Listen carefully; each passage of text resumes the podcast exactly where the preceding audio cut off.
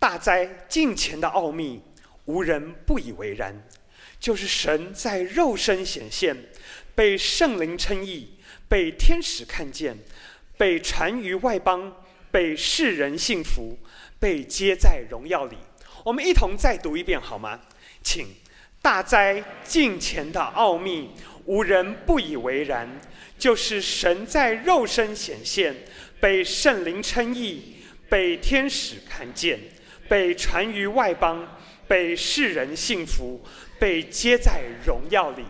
今天在我们中间证道的是胡牧师。各位现场线上的弟兄姐妹平安。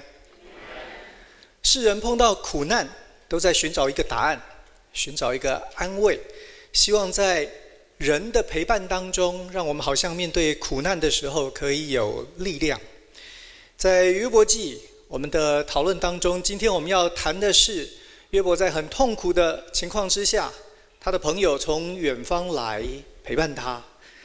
经过了一段时间，双方都很沉默，最后约伯开口了抱怨。然后他的朋友们开始尝试的回答。第一个讲话的人大概是年纪比较长的以利法，在第四章四到七节，他说：“约伯啊，你的言语曾扶助那将要跌倒的人，你又使软弱的膝坚固。但现在祸患临到你，你就昏迷；挨近你，你便惊惶。你的依靠不是在于你敬畏神吗？你的盼望不是在于你行事纯正吗？”请你追想，无辜的人有谁灭亡？正直的人在何处剪除？弟兄姐妹，古代近东的智慧人讲话有一点讲究，他们喜欢用两行，有时候是三行，类似的表达来传递一个概念。基本上两三行，大概都是在讲一件事。你看这里以利法所说的。你的言语曾扶助那将要跌倒的人，你又使软弱的膝稳固。他在说约伯，你是一个有智慧、有见识的人，在别人遭难的时候，你曾经使用你的智慧、你的见识，成为他们的帮助、安慰跟扶持。但是呢，现在，现在这些糟糕、倒霉的坏事临到你自己身上。约伯，你为什么就昏迷、惊惶了呢？你好像一点办法都没有。你要想一想，你的依靠不是在于你敬畏神吗？你的盼望不是在于你行事纯正吗？所以，依靠和盼望好像是约伯人生的那个立足点，是提供他的人生可以稳固，可以知道有所本。也知道他的未来，你的安全感，你的安慰，应该是在于你对神是敬畏的，你在人面前是正直的。表面上看起来，以立法的见解很不错，也许对很多的宗教来说，这就是信仰的意义。但是我们只要稍微想一想，我们就会发现，其实是以立法说的。不是圣经的概念。当亚当夏娃犯罪之后，神虽然把他们赶离开了伊甸园，但是神自己并没有留在伊甸园内。之后的经文，我们看见以色列人在埃及的时候，神到埃及拯救他们；以色列人在旷野的时候，有神陪伴同行。经过几百年，以色列人再次落难，他们被掳到巴比伦。神也在那里，所以不管是哪一个时代、哪一个向度，你发现圣经所介绍的这一位神，都是不停的要把人犯罪的人、堕落的人、受刑罚的人，神要把这些人给找回来。敬畏神、行事纯全，各位都是好事，但是。它不是圣经信仰的基础，它甚至于不是圣经信仰的目标。教会不是要把我们这些人都变成好人，虽然那是一个不错的副作用、副产品，但是那不是教会真正神设立的目的。这是以利法的看法。那这跟约伯的情形有什么相关呢？有的，他说，第四章十二到十九节，他说：“我暗暗的得了末世，我耳朵也听其细微的声音，在思念夜中意象之间，世人沉睡的时候，恐惧战惊临到我身，使我白骨打颤。有灵从我面前经过，我身上的毫毛直立，那灵停住，我却不能辨其形状。”有影像在我眼前，我在寂寞中听见有声音说：“必死的人，岂能比神公义吗？人岂能比造他的主洁净吗？主不信靠他的臣仆，并且指他的使者为愚昧。何况那住在土房、根基在尘土里、被蠹虫所毁坏的人呢？”以利法讲到一个好像是神秘的经验。他好像旧约的先知一样，在夜间在异象当中，神灵临到他，给了他一个新的启示。所以他说：“有灵从我面前经过，我因此恐惧战惊，好像就约其他的人见到神一样，他们都吓得半死。”在那个令人害怕的气氛当中，他听到了一段很重要的话。他说：“必死的人，岂能比神公义吗？”人岂能比造他的主洁净吗？所以约伯，不管你怎么样子的敬畏神，为人正直，行事纯全，这些都不够。为什么？因为在神的眼中，你离那个标准差得太远了。所以呢，你当然会遭遇到悲惨的事。弟兄姐妹，这种神秘经验，这种经历到神向人说话的。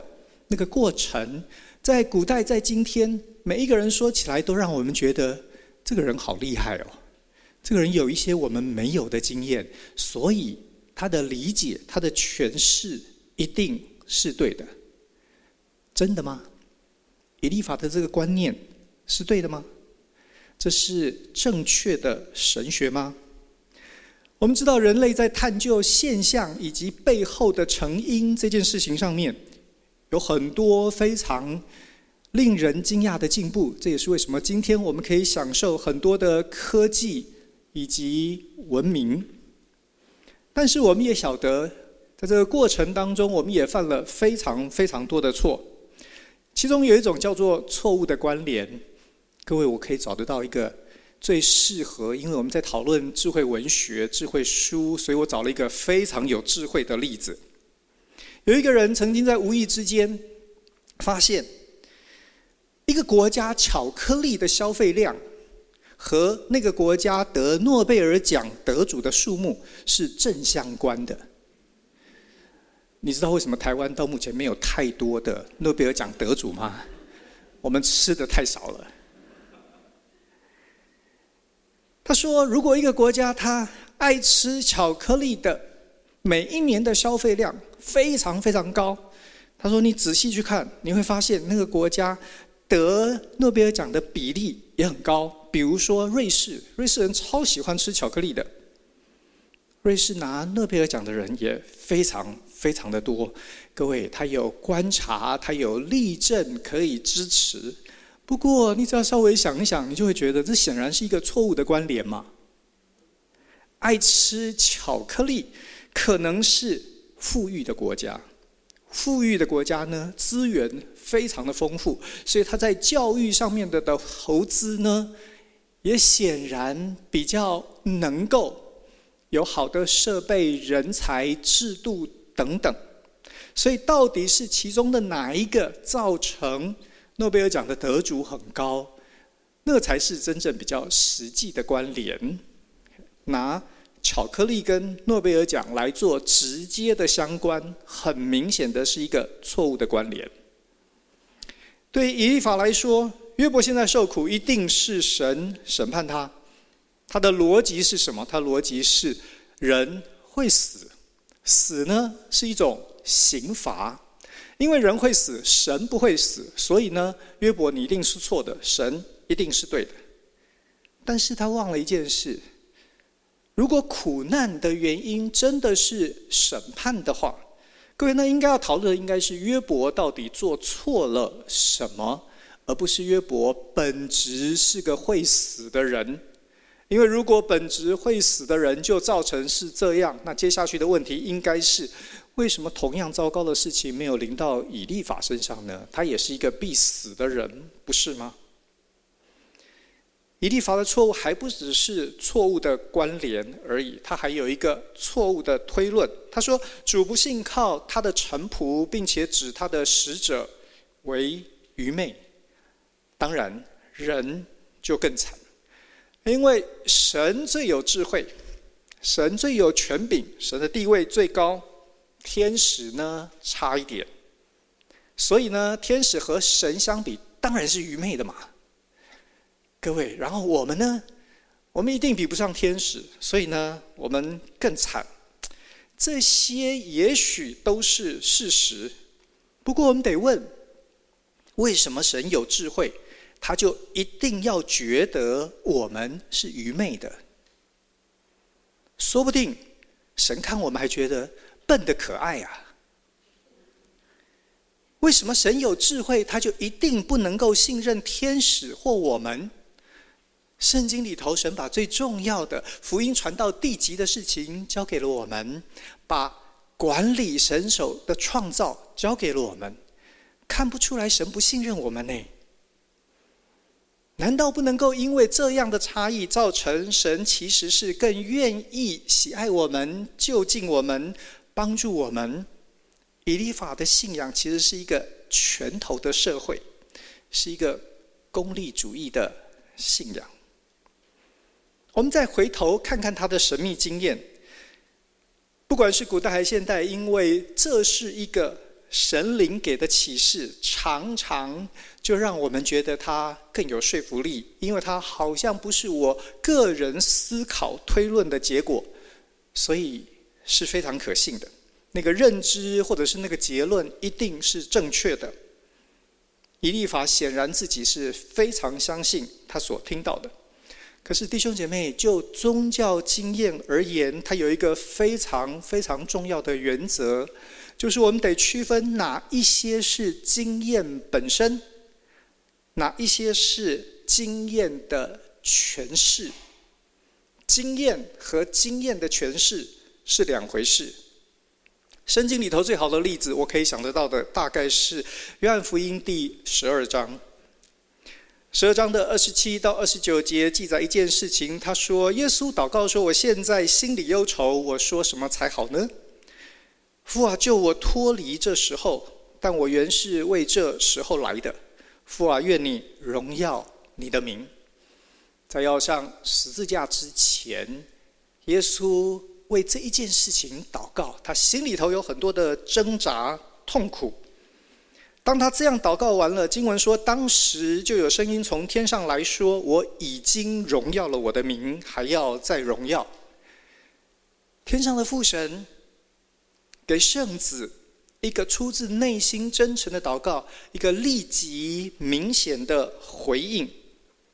接下来经文告诉我们说，站在旁边的众人听见，就说：“打雷了。”还有人说有天使对他说话。亲爱的弟兄姐妹，你注意到这一件很有趣的事情。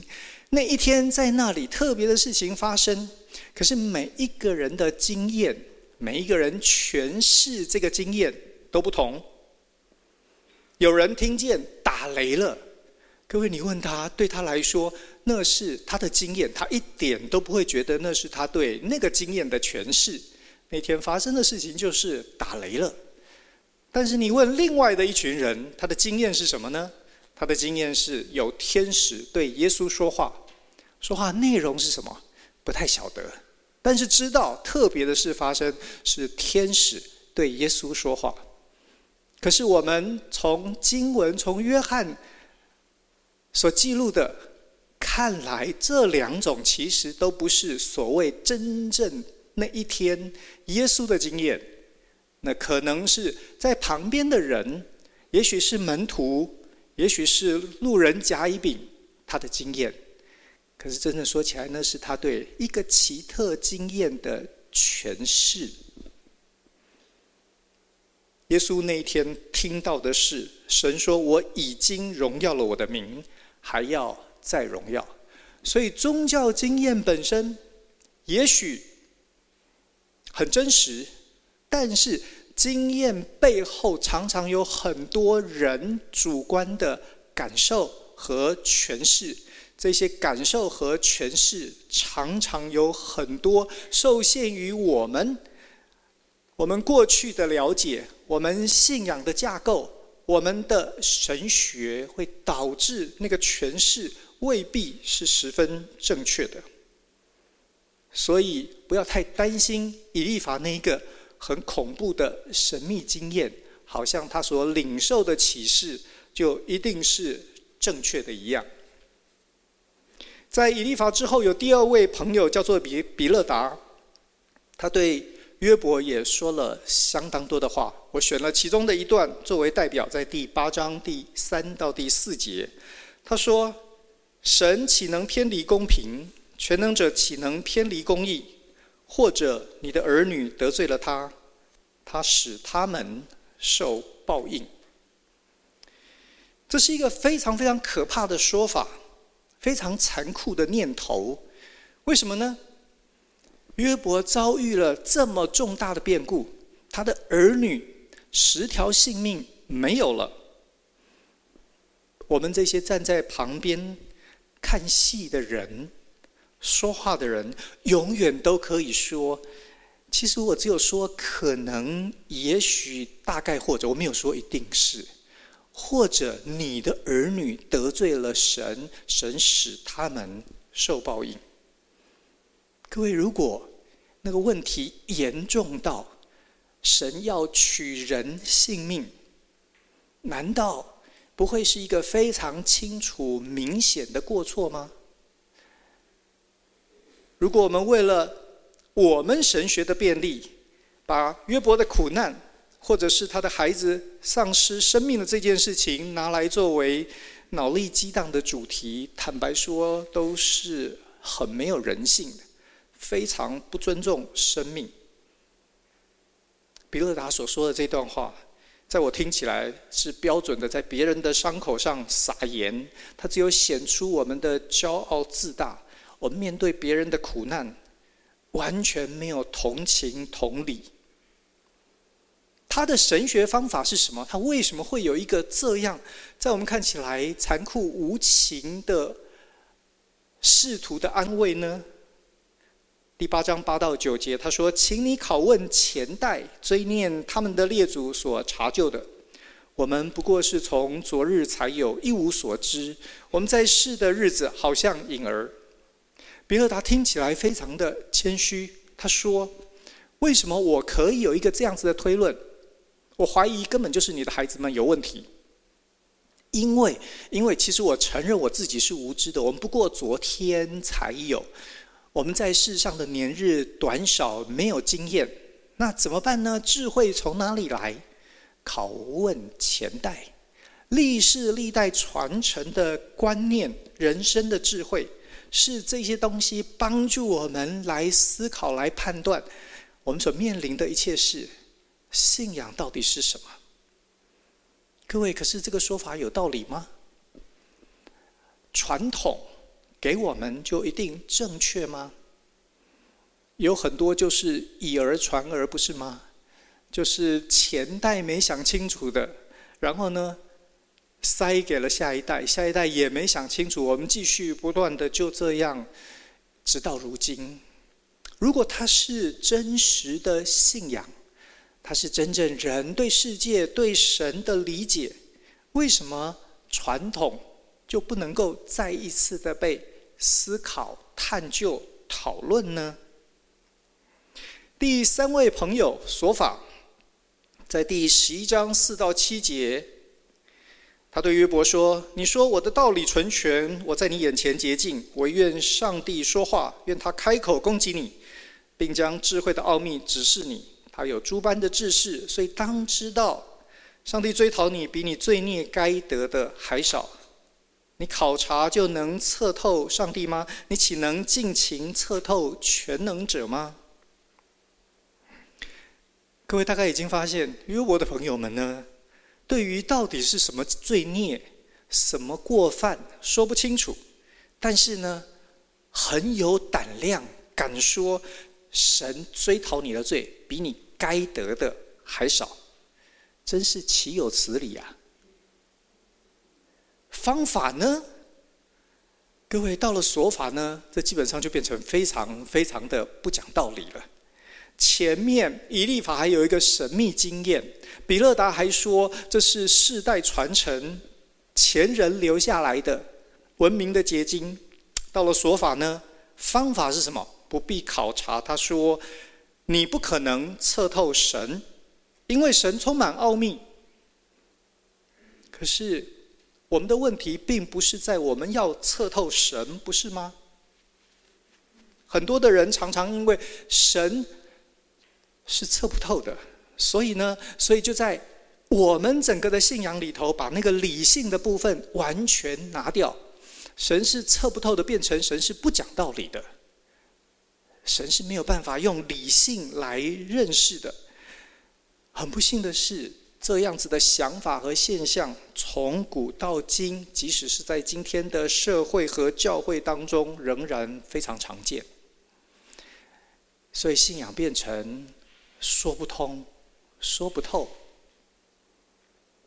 第一回合，三个朋友轮番上场，他们所提出来的很难说服约伯，于是进入了第二回合。各位看第二回合，你大概会发现。所发展的路径，辩论的内容有了一个新的方向。第十五章四到六节，这是以利法第二次说话。他对约伯说：“你是废弃敬畏的义，在神面前阻止敬虔的心。你的罪孽指教你的口，你选用诡诈人的舌头，你自己的口定你有罪，你的嘴见证你的不是。”各位，这个情况有一点难堪。他们大概原来以为，只要我们愿意诚实的指出你的错，约伯就应该虚心接受，然后就皆大欢喜，我们也可以打道回府。没想到约伯呢，死鸭子嘴硬，不肯承认。这个辩论呢，让他们有一点点很难继续，好像约伯确实是略居上风。所以呢，现在的讨论变成以利法说：“约伯，你讲话太呛，因为你讲话这么的没有修饰，所以呢，你不是一个敬畏神的人，你也使得周围听到你说话的人不会敬虔。各位，这是一个非常可怕的罪名。所以呢。”所以我们不用去追究你过去犯的错，现在眼前你讲话就已经证明你是一个坏蛋，你是一个罪人，你自己的嘴巴定你为有罪。所以呢，这难道还不够吗？在受管教的情况之下，在受审判的情况之下，竟然没有让你反省、思考、归正。你反而呢，越陷越深。以利法说，在第十四到十六节，人是什么，竟算为洁净呢？富人所生的是什么，竟算为义呢？神不信靠他的众圣者，在他眼前天也不洁净，何况那污秽可憎、喝罪孽如水的世人吗？我们大概已经发现，以利法的神学见解跟之前完全没有两样。他要高举神的全能和伟大，各位，他付上的代价是什么呢？是人的价值和地位。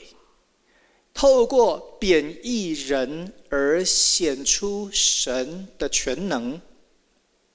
可是，圣经的信仰呢，跟这个刚好相反。圣经告诉我们说，我们如何认出这是一位伟大全能的神？因为他抚救卑微。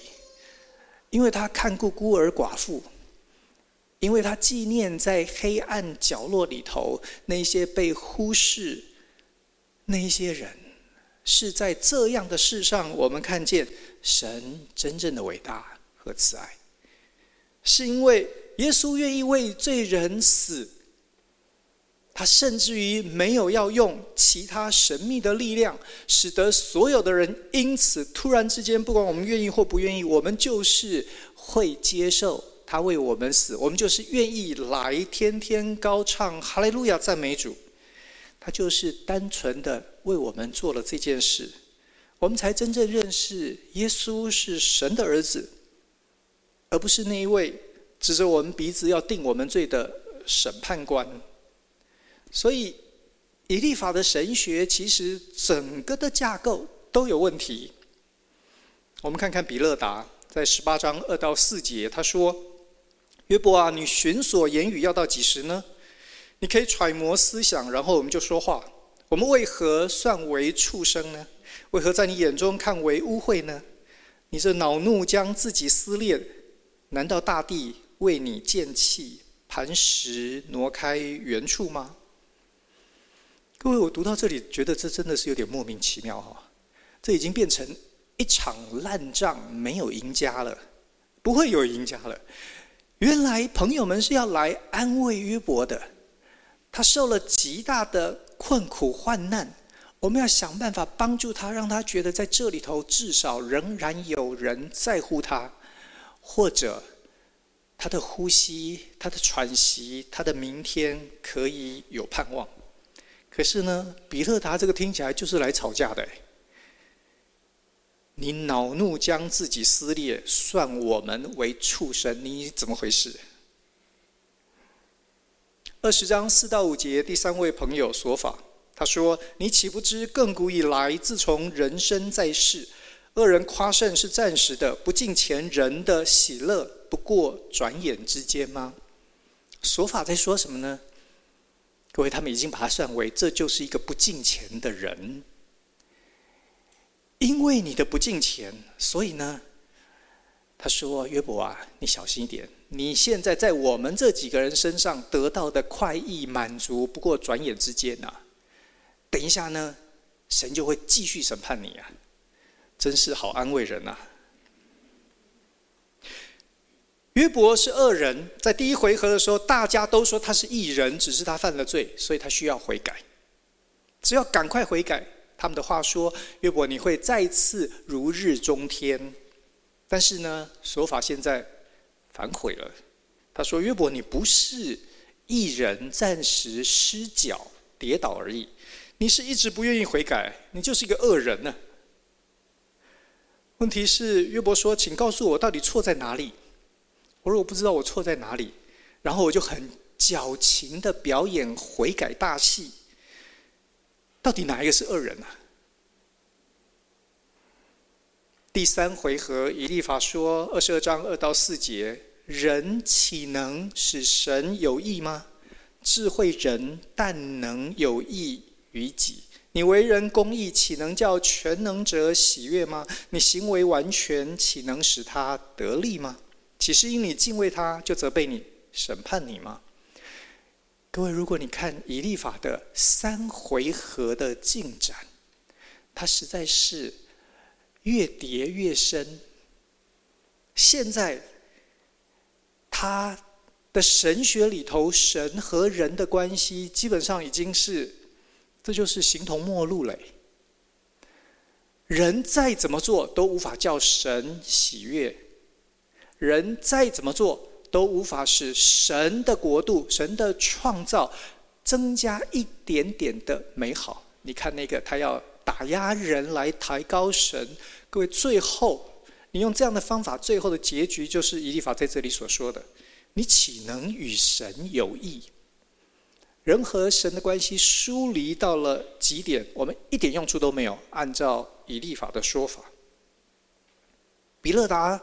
神学推演到极致，他说什么呢？二十五章二到四节，他说：“神有治理之权，有威严可畏。他在高处施行和平，他的诸君岂能数算？他的光亮一发，谁不蒙照呢？这样在神面前，人怎能称义？妇人所生的怎能洁净呢？一样的结果。人的存在本身就是值得羞辱的，你太差了。各位，比勒达有一样的状况，二十五章二到四节，在这样子的推演的过程里头，各位，他没有办法产生一个真正叫人得安慰的结论。这一些都是错误的神学。在第四十二章，当神听完所有这一些之后，经文告诉我们，神对以利法说：“我的怒气向你和你的两个朋友发作，因为你们议论我不如我的仆人约伯说的是。”约伯在辩论的过程当中说了很多让人呃睡不着的话。他真的很勇敢，可是神说约伯讲的比你们讲的还有点道理啊！你看看你们的神学发展到最后是什么？是人跟神几乎毫无瓜葛，神因着人的本质和存在就觉得厌恶。可是别忘了，我们也是他造的耶。那这个错到底是谁产生的呢？神对以利法说：“你们错离谱到一个程度，我要你们。”去取公牛、公羊，到约伯那里去，为自己献上燔祭，让他为你们代求祷告。若是这样，我应悦纳他，我就不按你们的欲望办你们。弟兄姐妹，你有没有想过，我们在我们的朋友、我们的小组里头弟兄姐妹？心情不好的时候，我们打个电话，我们写个 line，我们去安慰人家。有一天，神告诉你说：“赶快去献祭呀！”到底什么是神学？很多时候，人都觉得神学呢是那一些脑袋特别大的人，呃的高言大志。其实我我就是相信，我没有什么特别的神学。可是神学就是你对信仰的体会，所以不管你口头上说你有神学没神学，你依循哪一派哪一个人的神学，各位你都有神学，因为你对信仰你有体会，你有你的想法，那就是神学。今天这一些的辩论告诉我们什么呢？告诉我们，我们我们的议论神是需要负责任的。因为我们可能把人带到神的面前，我们也可能把人带离神。我们所有生活当中，我们对于神所作所为，我们的理解、我们的诠释，需要有一个正确的基础。如果呢，约伯在朋友们的劝慰之下，真的就所谓的悔改，管他怎么回事，反正我就不够好。反正我就是神造我的时候，我就是这么烂。各位，那这是一个什么样子的信仰呢？他到底敬拜的是什么样子的神呢？我想到一个，在我念书的时候，我们很喜欢讨论的一个犹太人拉比的故事。讲到在一个犹太社群里头，有一个很有名的拉比。有一天呢，他碰到一个犹太人，这个犹太人呢是一个农夫。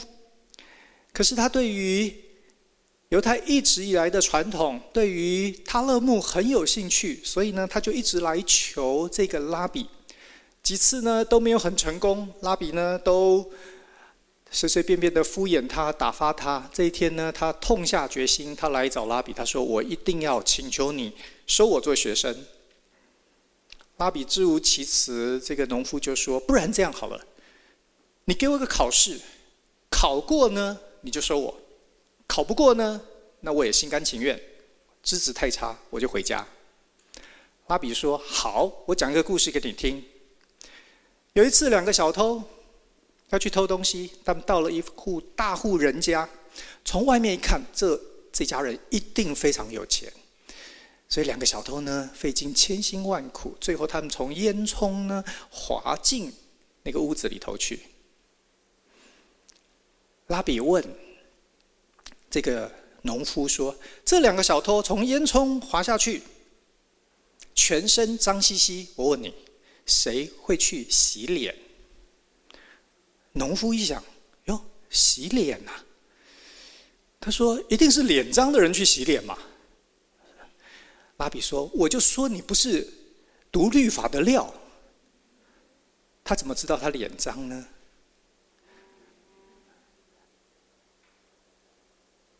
拉比说：“其中一个去照镜子，看到自己脸脏，所以他去洗脸，是这样吗？”